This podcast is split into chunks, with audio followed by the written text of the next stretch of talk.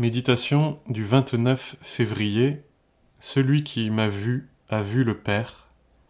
Le texte est dans l'Évangile de Jean, chapitre 14, les versets 8 à 14.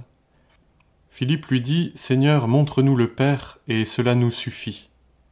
Jésus lui dit Il y a si longtemps que je suis avec vous, et tu ne m'as pas connu, Philippe Celui qui m'a vu a vu le Père. Comment dis-tu Montre-nous le Père? Croyez-moi, je suis dans le Père, et le Père est en moi.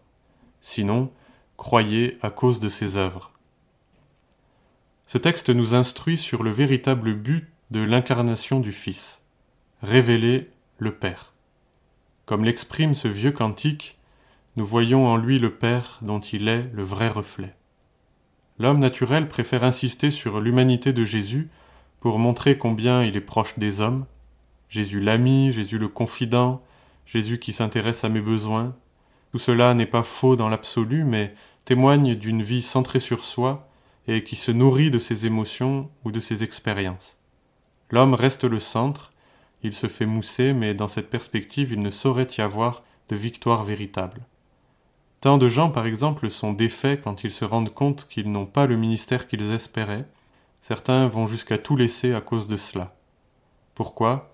Parce qu'ils s'étaient fait une idée, une image, une idole de leur rôle à jouer. À quoi leur a donc servi la révélation?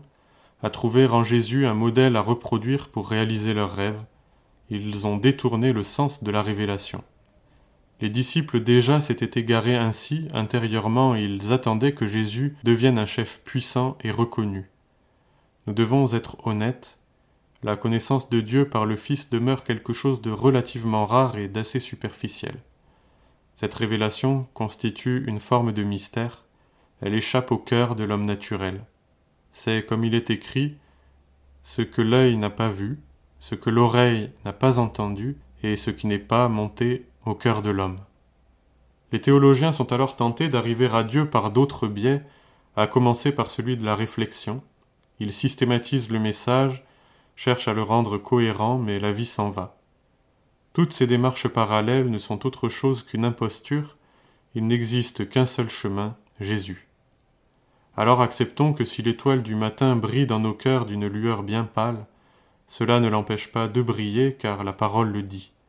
Mais si nous l'expérimentons peu, croyons, admirons, sachons que le peu d'aujourd'hui annonce un jour glorieux où nous connaîtrons parfaitement où nous serons introduits dans la présence du Père par le Fils, et que cette espérance remplisse nos cœurs.